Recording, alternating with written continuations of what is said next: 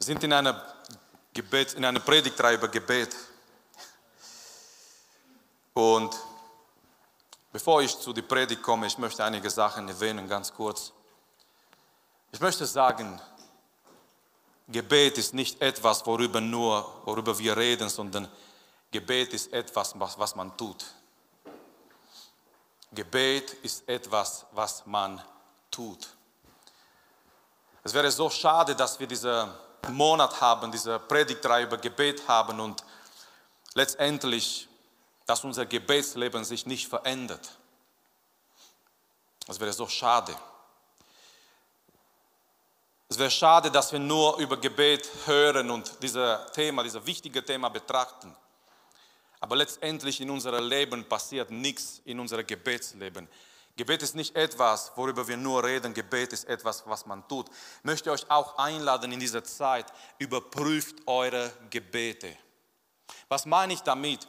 Oft habe ich gemerkt in meinem eigenen Leben, wir beten die gleichen Sachen, wir wiederholen die gleichen Sachen wie, wie in einer Routine. Überprüfe deine Gebete. Was betest du? Für was betest du? Dann noch eine Sache ganz wichtig, mach dir eine Gebetsliste. Ich möchte nicht fragen, ich möchte nicht, dass Leute jetzt antworten und ihre Hände erheben, aber ich möchte fragen, hast du schon eine Gebetsliste? Es ist sowas von wichtig, eine Gebetsliste zu haben. Das bedeutet ganz klar und ganz konkret, für was bete ich, für wen bete ich, was sind meine Ziele, meine, meine Nöte, meine Sachen, die ich vor Gott bringe im Gebet. Mach dir eine Gebetsliste, weil das ist auch schön im Nachhinein, wenn Monaten, vielleicht sogar Jahren vorbeigehen, du kannst schauen, du kannst sehen, wie Gott auf diese Punkte gewirkt hat, die du gehabt hast auf deine Gebetsliste.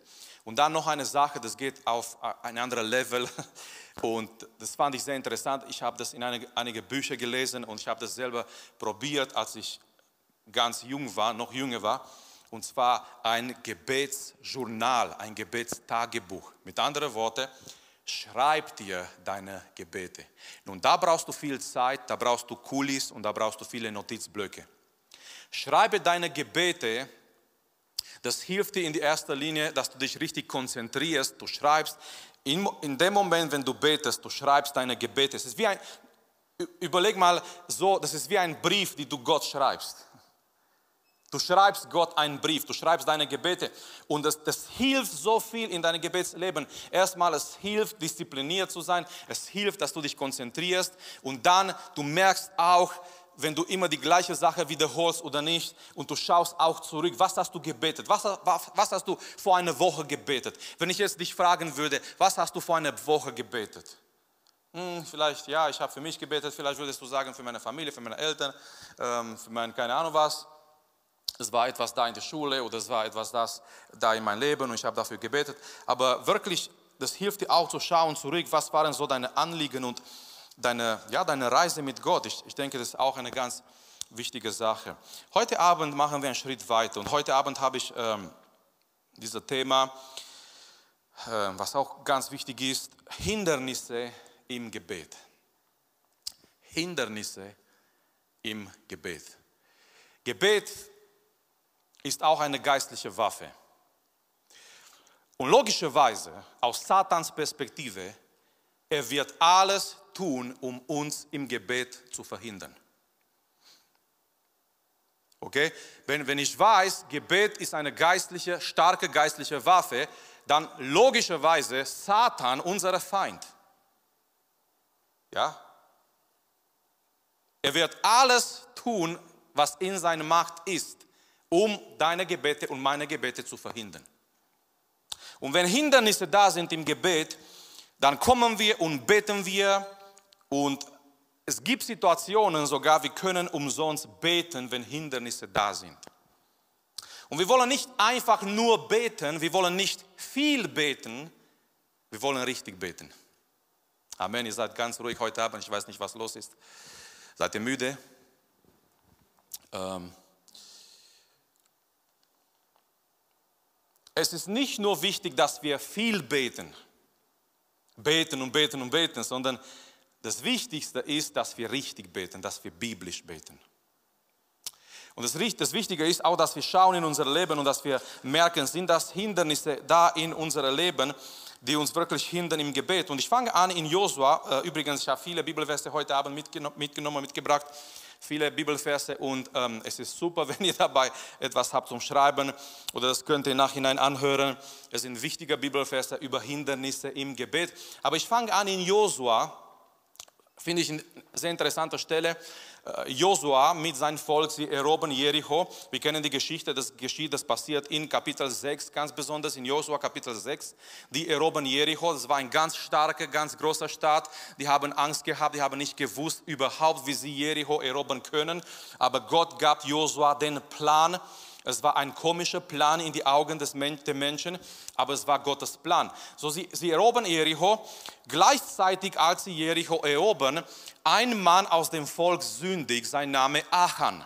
Er nimmt aus der Sache, von dem Gott gesagt hat, diese Sache sollen zerstört sein, zerstört werden, die Sachen aus Jericho. Aber Achan, er nimmt aus dieser Sachen für sich und seine Familie.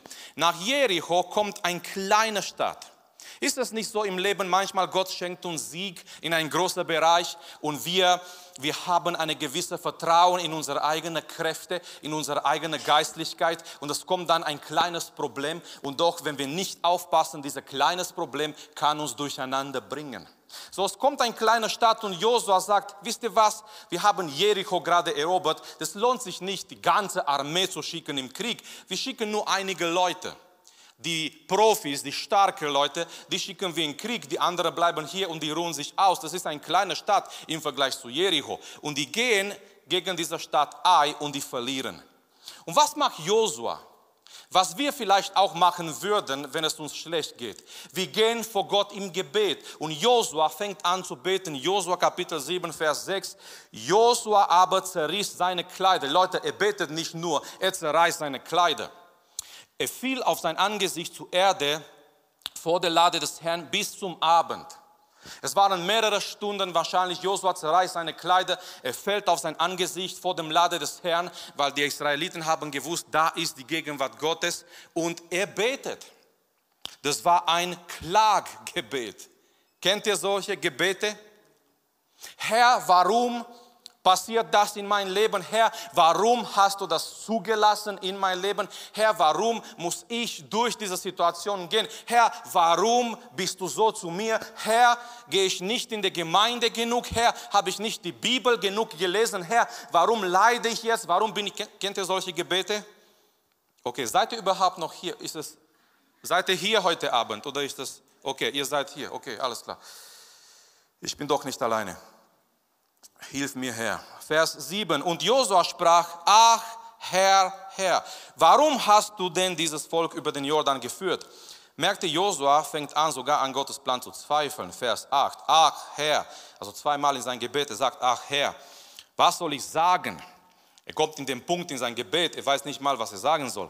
Was soll ich sagen, nachdem Israel seinen Feinden den Rücken gekehrt hat?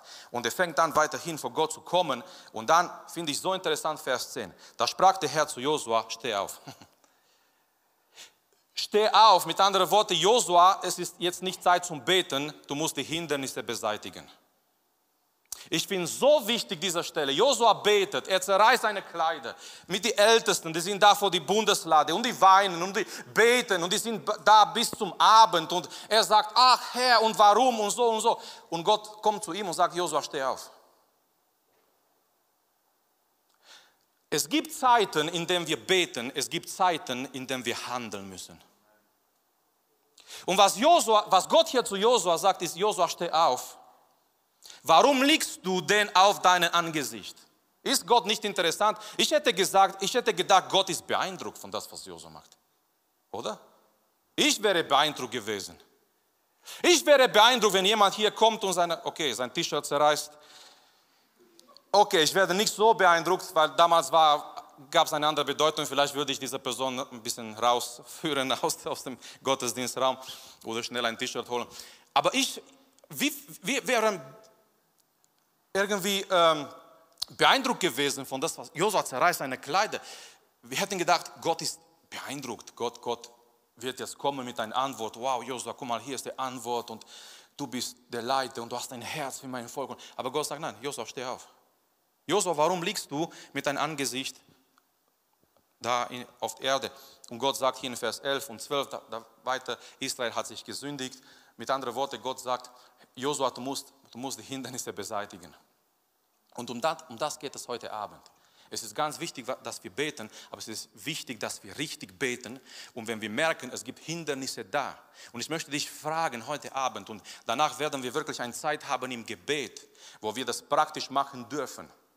Gibt es Hindernisse in dein Leben, in dein Gebetsleben? Und ich, ich denke, es sind zwei Arten von Hindernisse. Erstmal möchte ich nur kurz erwähnen, es gibt erstmal Hindernisse überhaupt, dass wir beten. Manche Leute beten nicht. Es gibt Hindernisse überhaupt, dass wir beten. Möchte ich kurz zwei erwähnen. Nummer eins, Faulheit. Yes, Faulheit. Schieben wir es nicht immer auf Satan. Manchmal wir sind zu faul zu beten. Es ist nicht Satan, es sind nicht die Dämonen. Wir haben, wir finden, wir nehmen uns keine Zeit zu beten. Hindernis Nummer eins zu beten, ein Gebetsleben zu haben, ist nicht Satan unbedingt, ist nicht sind nicht die Dämonen oder keine Ahnung was, nicht mal Corona. Eigentlich, wenn Corona uns geholfen hat, sollten wir nach Corona ein stärkeres Gebetsleben haben. Warum? Weil wir haben viel Zeit zu Hause verbracht. Okay, aber das ist ein anderes Thema. Faulheit. Zu gemütlich zu beten. Keine Zeit, sich zu nehmen zum Gebet. Jakobus Kapitel 4, Vers 2. Ihr streitet und kämpft, doch ihr habt es nicht, weil ihr nicht bittet. Hindernis Nummer zwei, damit wir überhaupt beten, ist Stolz. Stolz. Jeder Bereich, in dem ich nicht bete, ich sage zu Gott, in diesem Bereich brauche ich dich nicht. Was ist Gebet? Gebet zeigt meine Abhängigkeit von Gott. Was ist Gebet? Warum soll ich überhaupt beten, wenn Gott schon alles weiß? In Gebet informiere ich Gott nicht. Gott, Gott ist nicht in seinem Himmel mit einem Notizblock. Aha, was hast du gesagt nochmal? Ah, das ist auf die Erde passiert. Und was macht Putin genau? Aha, das macht er. Und er schickt jetzt diese Waffen gegen die Ukraine. Oh, das habe ich gar nicht gewusst. Nein, Gott weiß schon alles, er kennt alles, weil er ist allwissend. So, warum bete ich? Im Gebet sage ich meine Abhängigkeit von ihm. Herr, ich brauche dich. Jeder Bereich, in dem ich nicht bete, jeden Tag, in dem ich nicht bete, ist ein Tag, wo ich Gott kommuniziere und sage, Herr, ich nehme das in meine Hände, ich komme zurecht. Und so oft im Leben, wir merken, wir kommen doch nicht zurecht.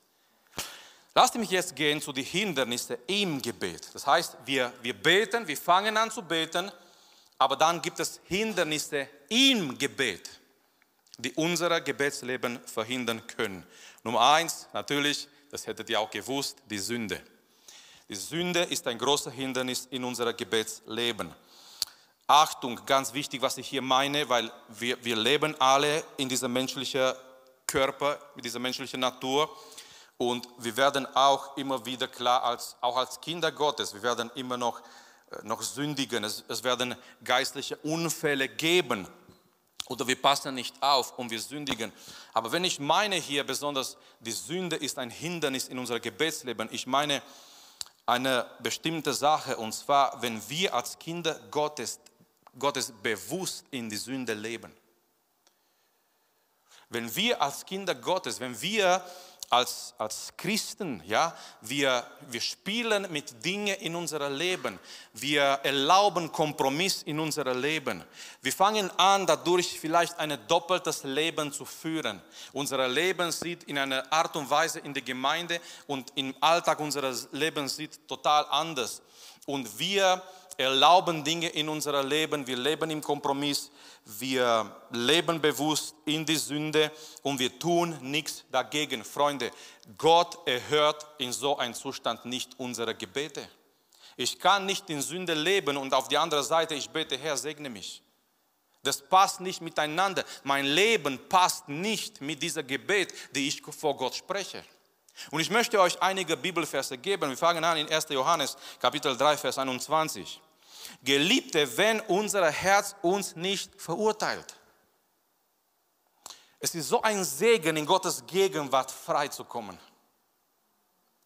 Wenn unser Herz uns nicht verurteilt, dann haben wir Freimütigkeit zu Gott.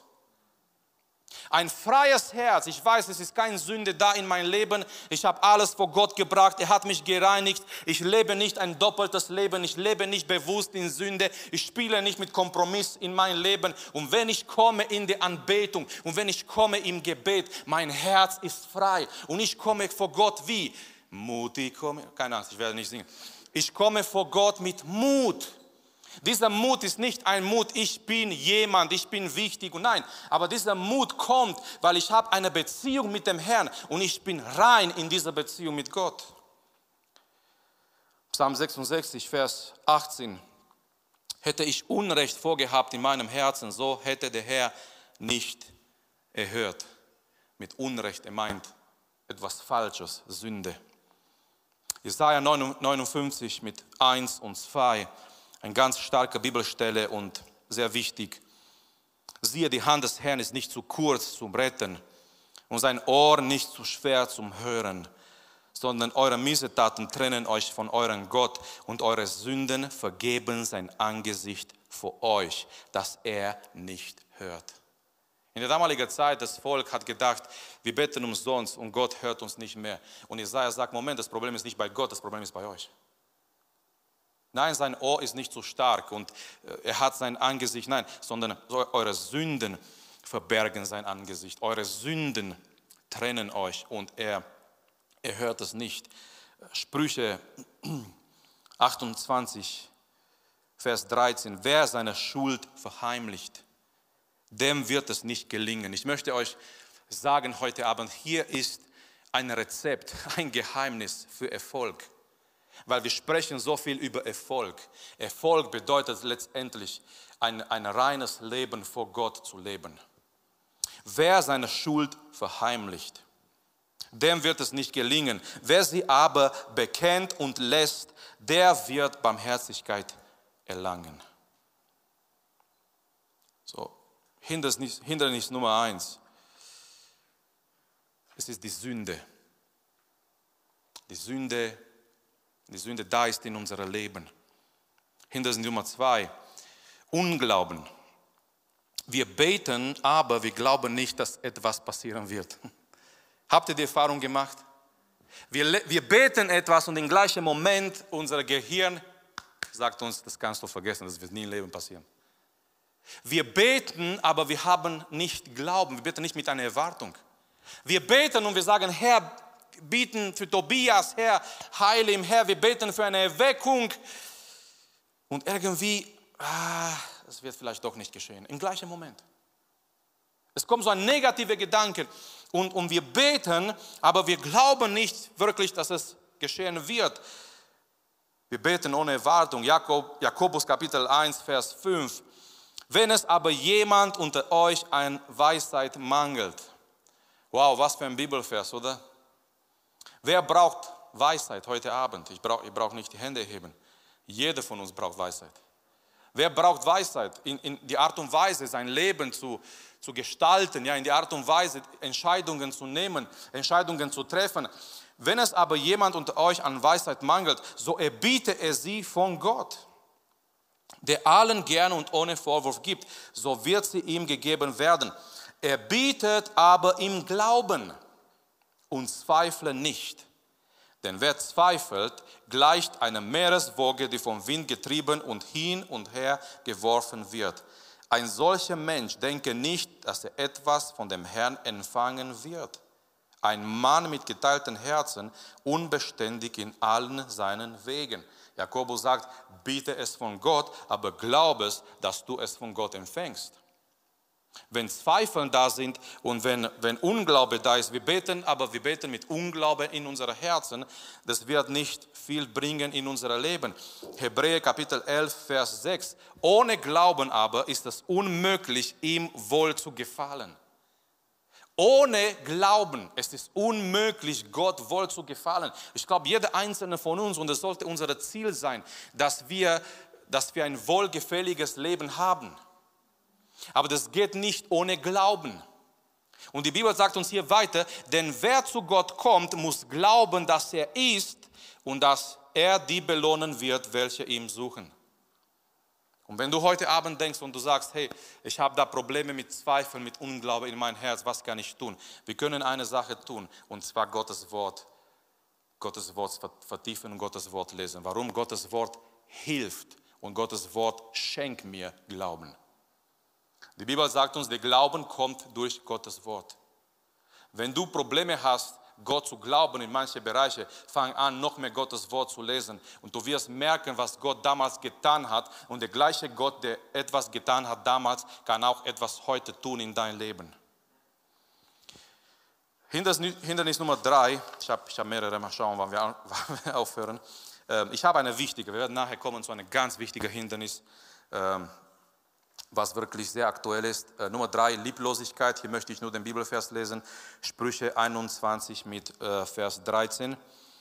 Wer sein Ohr verstopft vor dem Schreien des Armen, der wird auch keine Antwort erhalten, wenn er ruft. Wow. Ich habe ich, ich hab schon mal diesen Bibelvers schon lange her gelesen und irgendwie, es gibt so Bibelverse, die vergessen wir, dass, dass die in der Bibel sind. Lieblosigkeit, wenn, wenn, du, wenn du nicht ein Herz hast für andere Menschen, wenn du, wenn du dein Ohr verstopfst vor dem Schreien des, des Armen. Und, und die Bibel sagt uns hier, der wird auch keine Antwort erhalten, wenn er ruft. Lieblosigkeit. Äh, Nummer vier, falsche Motivationen. Wir beten, aber unsere Motivationen sind falsch in das, was wir von Gott verlangen.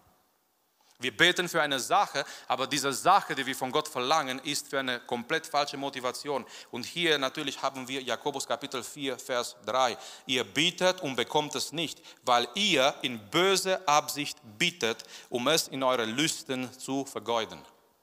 So Gott sagt, ihr bittet zwar, aber eure Absichten sind böse in das, was ihr bittet, um es in eure Lüsten zu vergeuden. Warum betest du? Für was betest du für eine Sache? Und wenn unsere Motivationen falsch sind, das kann auch ein Hindernis sein im Gebet. Wir beten für eine Sache, aber die Motivationen, die wir haben, sind nicht für Gottes Ehre, für Gottes Verherrlichung, für ähm, dass, dass andere gesegnet sind, sondern irgendwie es ist irgendwas so Egoismus in unserem Leben und wir beten und dieser Hindernis ist da, weil unsere Motivationen sind falsch. Und ich habe oft gemerkt in unserem Leben, in meinem Leben, Gott gibt uns nicht das, was wir wollen. Er gibt uns, was wir brauchen. Gott gibt uns nicht das, was wir wollen. So oft kommen wir vor Gott im Gebet mit Motivationen, die falsch sind und wir sagen, Herr, ich will das, ich möchte das.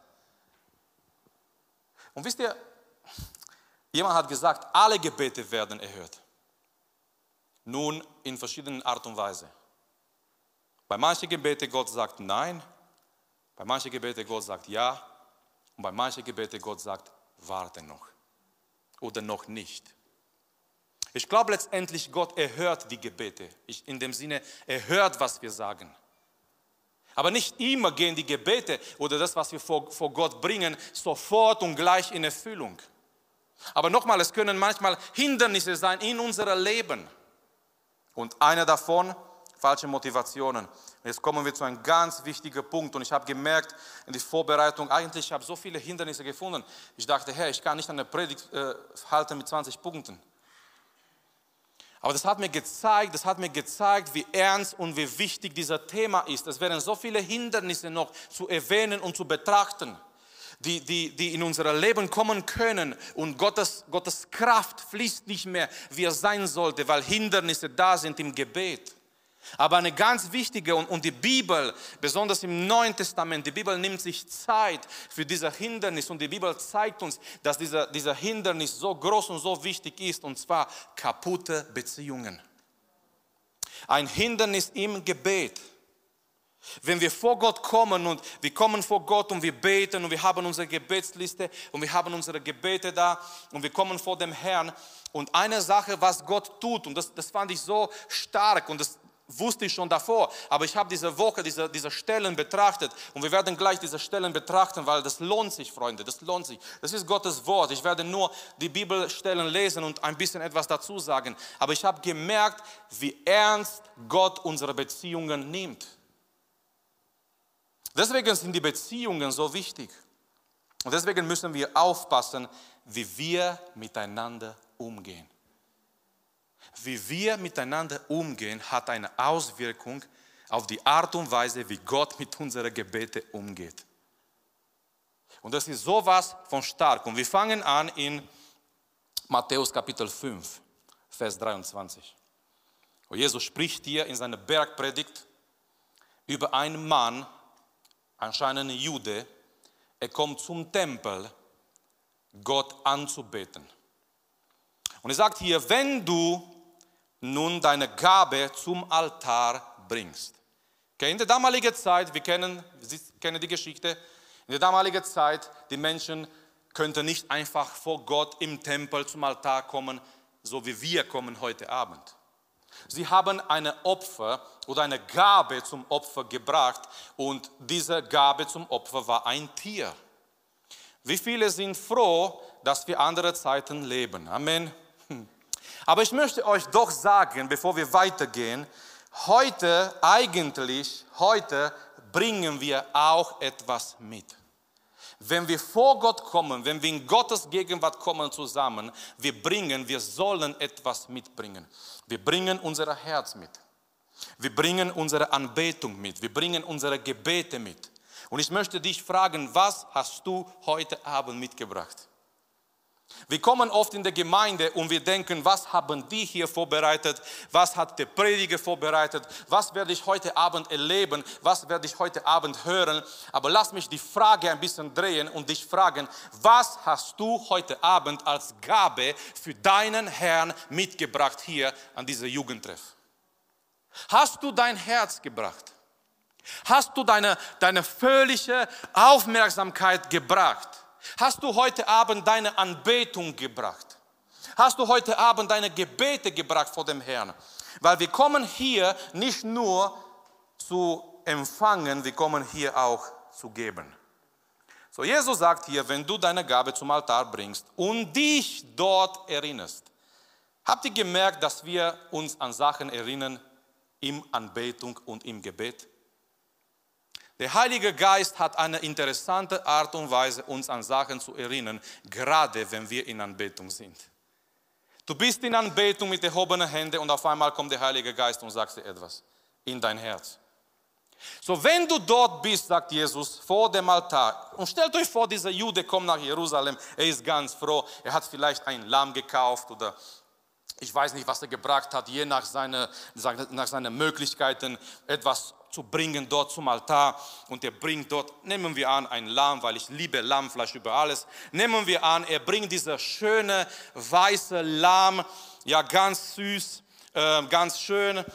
Noch süßer ist danach, nach Grillen, ja, noch süßer ist danach. Er bringt dieses Lamm zu dem Priester und dieser Jude geht dort zum Tempel mit dieser Gedanke, wow, ich gehe Gott anzubeten, ich habe dieses Lamm vorbereitet und des, der Priester wird dieses Lamm nehmen und opfern an meiner Stelle. Und durch dieses Blut des Lammes kann ich mich Gott nähern. Und auf einmal, auf einmal sein ganzer Moment, sein ganzer schöner Moment ist durcheinander gebracht durch eine Erinnerung. Auf einmal er erinnert sich, dass sein Bruder, sein Nachbar, sein Kumpel, sein Freund etwas gegen ihn hat. Auf einmal am Altar erinnert sich in sein Leben ist eine kaputte Beziehung. Er erinnert sich, er war zu frech, zu unfreundlich, er hat seinen Bruder beleidigt, sein Bruder hat etwas gegen ihn. Und jetzt kommt Jesus und jetzt kommt Gott und sagt folgendes. So lass deine Gabe dort vor dem Altar. Gott sagt, Moment, wenn in dein Leben eine kaputte Beziehung ist, diese schöne Gabe, die du vorbereitet hast, lass es vor dem Altar und geh hin und bring diese Beziehung in Ordnung. So, Gott ist nicht beeindruckt von unseren Gaben, Gott ist nicht beeindruckt von unseren Liedern. Anbetung bedeutet nicht zwei Stunden in die Gemeinde zu kommen, einige Lieder zu singen. Anbetung ist auch, wie ich mit meinen Geschwistern umgehe. Das war ein starker. Anbetung ist nicht nur, ich komme hier und ich singe Lieder. Anbetung, Anbetung in die Augen Gottes, Freunde. Es ist wirklich ganz ernst. Anbetung in die Augen Gottes ist auch die Art und Weise, wie ich mit meinen Geschwistern umgehe. So Gott sagt hier zu diesem Mensch, lass deine Gabe dort vor dem Altar und geh zuvor. Dieser zuvor zeigt mir, Gott hat Prioritäten. Gott sagt, Beziehungen und Versöhnung geht vor Anbetung. Zuvor, bevor du anbetest, bevor du kommst mit deiner Gabe, geh hin und bring diese Beziehung in Ordnung. Und ihr müsst euch vorstellen, manche Leute, die dort gekommen sind, die waren nicht mal aus Jerusalem. Und stellt euch vor, ein Jude, der kommt von weit weg. Er macht den ganzen Weg bis nach Jerusalem. Er kauft dort ein Lamm. Er kommt zum Tempel. Und er erinnert sich am Tempel, sein Bruder hat etwas gegen ihn. Und Gott sagt, du lässt hier diese Gabe. Das kann warten. Und du gehst den ganzen Weg zurück. Schau mal, wie ernst Gott die Versöhnung nimmt. Eigentlich, wisst ihr, wie ernst Gott die Versöhnung nimmt? Er ist dafür gestorben. Er nimmt die Versöhnung so ernst, er ist sein Sohn ist dafür gestorben, damit wir mit Gott versöhnt werden können. Und er sagt, Versöhnung geht vor Anbetung. Und er sagt, du lässt hier deine Gabe am Altar und du gehst zu deinem Bruder, du gehst den ganzen Weg zurück, du klopfst an seine Tür und sagst, hey Bro, wir müssen was klären. Weil ich kann nicht beten, ich kann nicht die Hände heben im Gottesdienst, ich, es passiert nichts während der Anbetung. Es ist nur, so wie Richard gesagt hat, ich ziehe nur ein Show ab, es, es, ich spüre nicht Gottes Kraft. Ich glaube, wir müssen was klären, wir müssen, wir müssen miteinander reden. Bring das in Ordnung und danach, sagt Gott, danach komm und opfere deine Gabe. Matthäus Kapitel 6, eine andere Bibelstelle. Matthäus Kapitel 6, Vers 9. Deshalb sollt ihr auf diese Weise beten, unser Vater, der du bist im Himmel. Geheiligt werde dein Name, dein Reich komme. Dein Wille geschehe wie im Himmel, so auf, auch auf der Erden. Gib uns heute unser tägliches Brot und vergib uns unsere Schulden. Und jetzt kommt es. Wir verurteilen uns wenn wir nicht aufpassen, wir können uns verurteilen mit diesen Worten, wie auch wir vergeben unsere Schulden. Lustige Geschichte, ein, ein Kind hat mal am Mittagstisch gebetet für das Essen und die Eltern sind so, wir sind auch so, wenn Besuch kommt, Levi Sephora betet, ja. Ja, ein bisschen wollen man sagen, ja, okay, die Kinder können schon beten und so. Und Eltern haben zu dem Sohn gesagt, betet und der Sohn hat überlegt, er, betet Vater unser. Aber hier hat er ein bisschen die Sache durcheinander gebracht und er hat gesagt, gib uns heute unser tägliches Brot, wie wir auch vergeben unsere Schulden, Schultern. Und die Eltern haben gesagt, hey, höre nicht sein Gebet, sonst bleiben wir hungrig.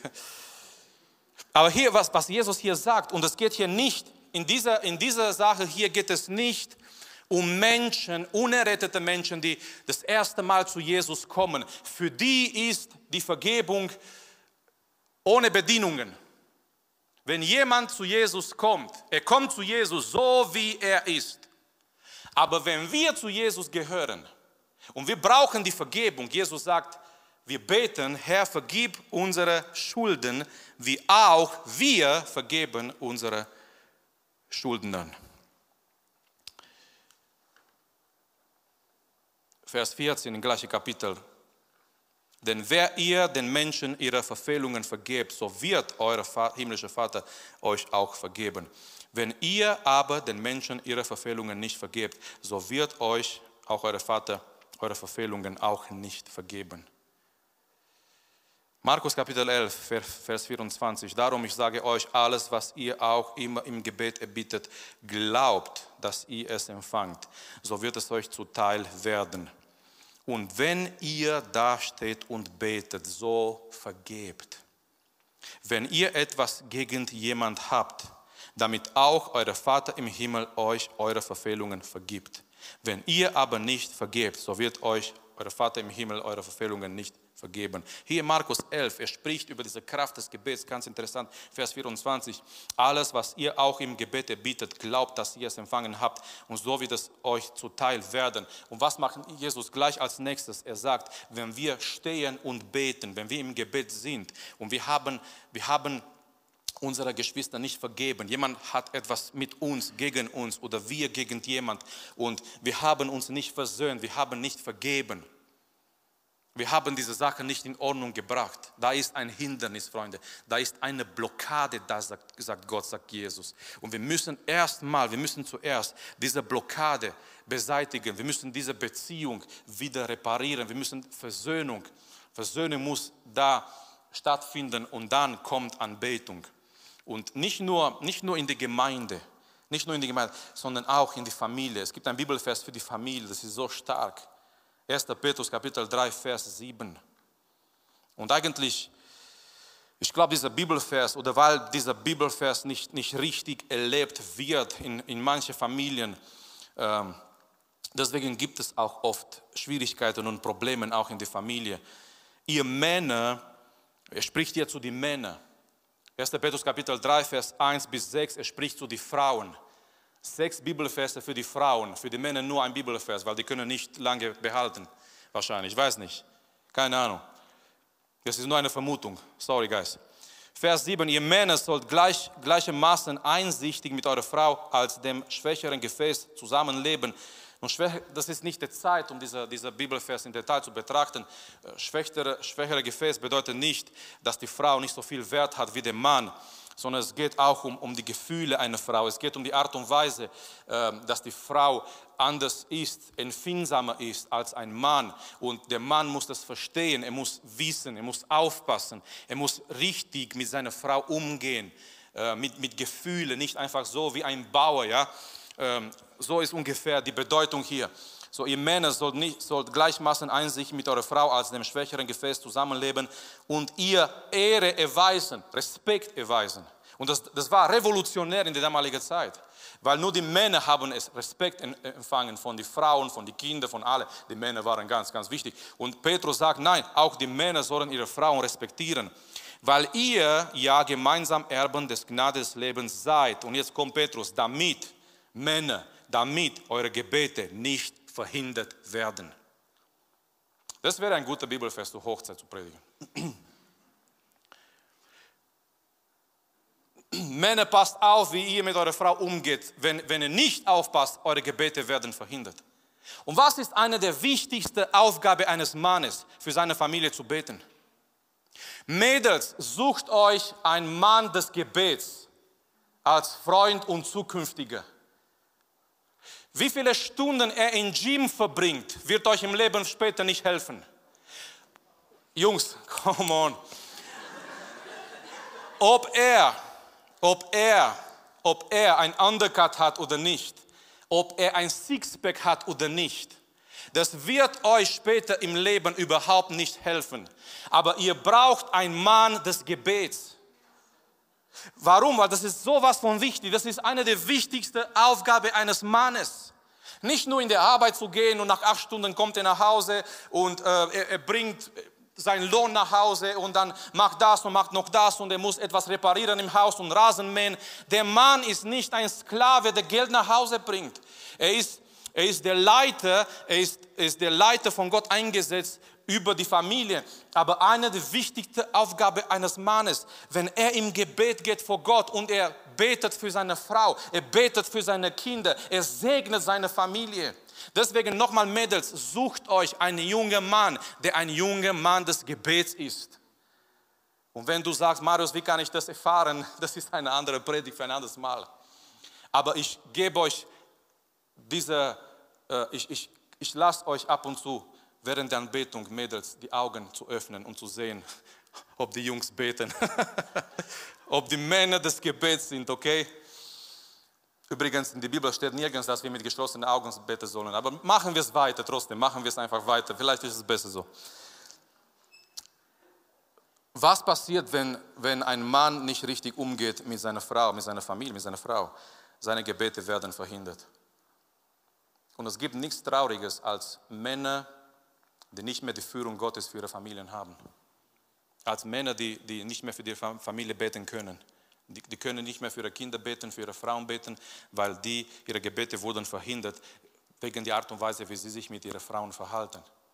so merken wir eine Sache, ein Hindernis in unserem Gebetsleben sind kaputte Beziehungen und Gott nimmt es so ernst. Jesus sagt, lass diese Gabe am Altar. Das kann noch warten. Was wichtig ist, bringt deine Beziehung in Ordnung. Und ich möchte, ich wünsche mir heute Abend, dass der Heilige Geist in dein und in mein Herz redet. Wo ist eine, eine Beziehung, die du in Ordnung bringen sollst, heute Abend oder morgen oder so schnell wie möglich? Wo soll Versöhnung geschehen in dein Leben? Eben damit deine Gebete nicht verhindert werden. Und dann möchte ich schließen mit noch einer Sache.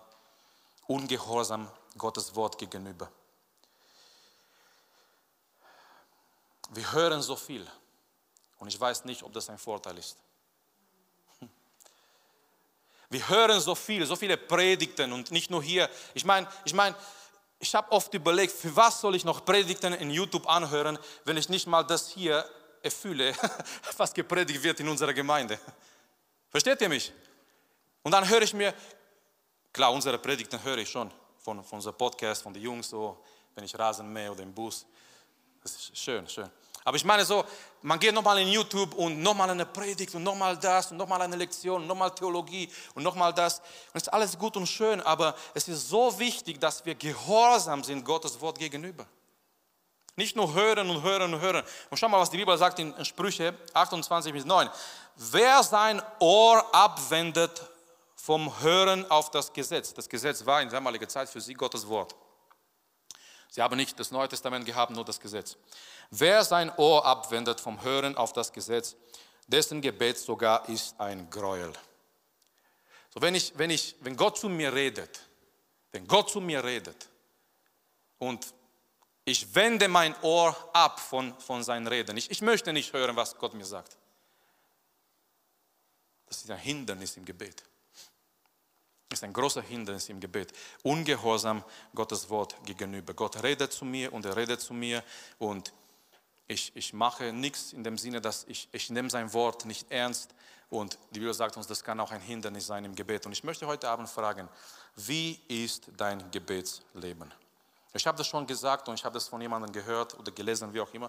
Und das fand ich so, so wahr. Wenn jemand mich demütigen möchte, er soll mich nach meinem Gebetsleben fragen. Weil keiner, ich glaube nicht, dass jemand, jeder, jeder von uns kann, kann angeben mit seinem Gebetsleben, in dem Sinne, dass, dass wir noch so viel zum Lernen haben.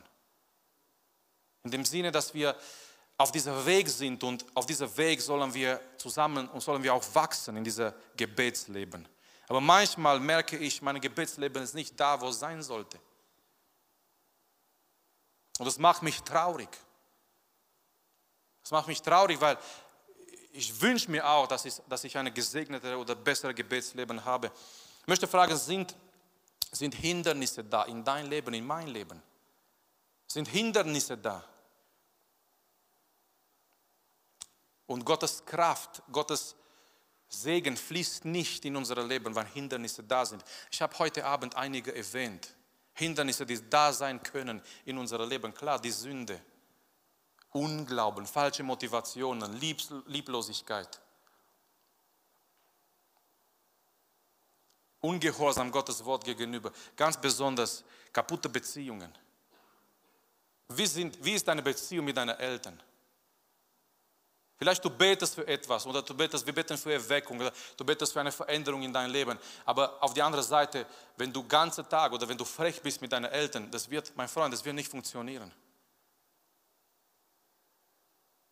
Gott segnet nicht eine Sache und auf die andere Seite, er lässt weiterhin, dass du weitergehst oder dass ich weitergehe in etwas, was falsch ist.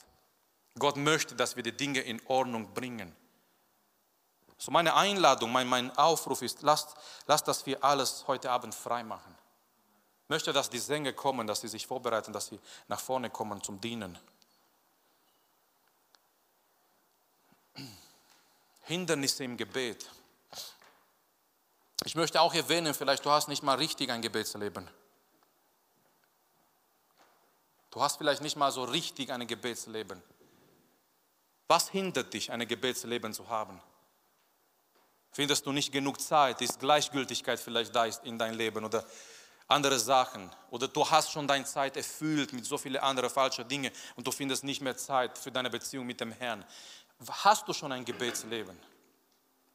Weil das muss jetzt, jetzt in diesen Jahren, so schnell wie möglich, das muss befestigt sein und klar sein, dass du ein Gebetsleben hast. Weil danach werden die Herausforderungen kommen. Und danach werden andere Dinge in dein Leben kommen. Aber es ist so wichtig, dass du diese Kämmerlein hast, dass du diesen Moment hast, diese Stelle in dein Leben. Nur du und Gott. Wo Gott zu dir redet, wo Gott dich erfüllt mit seinem Geist. Wo du gehst. Nicht nur, wenn du Probleme hast und du gehst da jeden Tag und eigentlich umso länger du da hingehst, umso mehr möchtest du da bleiben in seiner Gegenwart. Und du suchst dem Herrn und du suchst seine Gegenwart. Nur du und Gott und du kannst da hingehen mit alles, was du auf dein Herzen hast. Hast du schon ein Gebetsleben, in dem du auch für andere betest?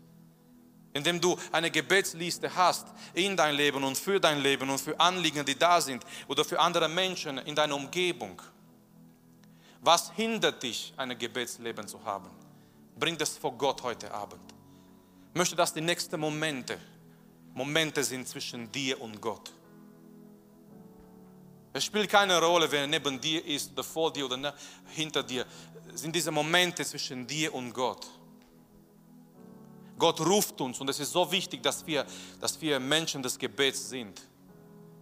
Ich liebe diesen Moment, wo in, in Apostelgeschichte, als Gott Ananias schickt zum Saulus, Saulus aus, aus Tarsus, der war frisch bekehrt, eine große Sensation.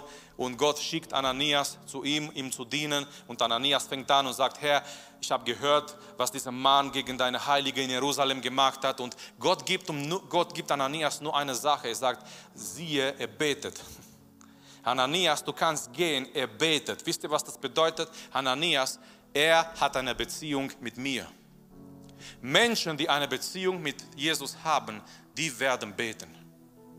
Wir werden beten, warum? Weil eine, eine, eine, eine Beziehung funktioniert nicht ohne Kommunikation. Es ist etwas, was, was in dir ist und du suchst diese Beziehung und du möchtest einfach dahin gehen, mit Jesus reden, mit Jesus Gemeinschaft haben.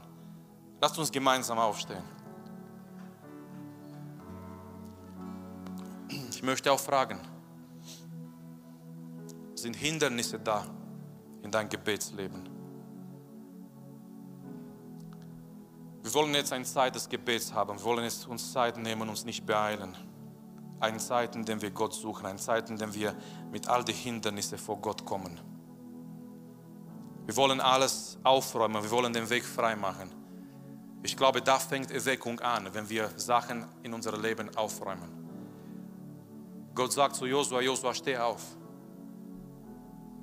Josua, das, das bringt nicht viel, wenn du von morgens bis abends hier bist auf dein Angesicht. Josua, du musst handeln. Und Gott ruft dich heute Abend zu handeln in dein Leben. Es gibt vielleicht Sachen, wo du, wo du einfach einen Cut machen musst. Mit Dingen in dein Leben, wo du merkst, diese Dinge zerstören dein Gebetsleben und die passen nicht zusammen mit das, was du jetzt in Christus bist. Und vielleicht Gott ruft dich heute Abend zu handeln. Oder Gott ruft dich zu handeln in dem Sinne, dass du Versöhnung bringst in dein Leben, dass du zu jemandem gehst, vielleicht musst du um Vergebung bieten, vielleicht musst du mit jemandem reden, vielleicht musst du eine Beziehung reparieren, die zerstört wurde durch Streit oder durch Worte, die, die verletzend waren, zu handeln. Gibt es Hindernisse da in deinem Leben? Und ich möchte, dass wir, dass wir jetzt beten und danach, wir werden weiterhin durch die Lieder begleitet werden in Anbetung, im Lobpreis. Aber ich möchte auch die Gelegenheit geben, wenn, wenn du merkst, heute Abend, du brauchst Gebet und wenn du merkst, es sind Hindernisse da und du brauchst auch Unterstützung im Gebet. Ich möchte dich einladen, hier nach vorne zu kommen. Ich werde dich nicht fragen, was für Hindernisse, weil das, das interessiert mich nicht. Das ist nicht meine Sache. Gott kennt dich und Gott kennt dein Herz. Aber mit die anderen aus dem Jugendteam, wir werden für dich beten. Es ist ein Moment zwischen dir und Gott, aber wir sind da, um zu dienen, um, um für jeder zu beten, der Gebet braucht. Und wenn du merkst heute Abend, es sind Hindernisse da, dein Gebetsleben ist wie blockiert oder es bleibt auf gleicher Stelle und du brauchst eine Erneuerung, eine Befreiung oder Gottes Kraft, um überhaupt Hindernisse zu überwinden, ich möchte dich einladen zu kommen zu kommen, dass wir füreinander beten, zu kommen, dass wir gemeinsam heute Abend Gott suchen, zu kommen, dass wir Hindernisse beseitigen, dass wir Sachen auf dem Weg aufräumen, damit wirklich Gottes Kraft und Gottes Wirken und Gottes Geist in unserer Mitte sich manifestiert und offenbart mächtig. Das, das möchten wir, das wollen wir. Aber Gott ruft uns auch, Hindernisse zu beseitigen. Vater, wir kommen vor deinem Thron heute Abend her. Herr, wir kommen in deine Gegenwart, Jesus. Danke, dass du unsere Predigt angehört hast. Wenn dich die Botschaft angesprochen hat, dann teile sie gerne mit deinen Freunden und Bekannten, dass auch sie diese Predigt hören können. Wir wünschen dir Gottes Segen.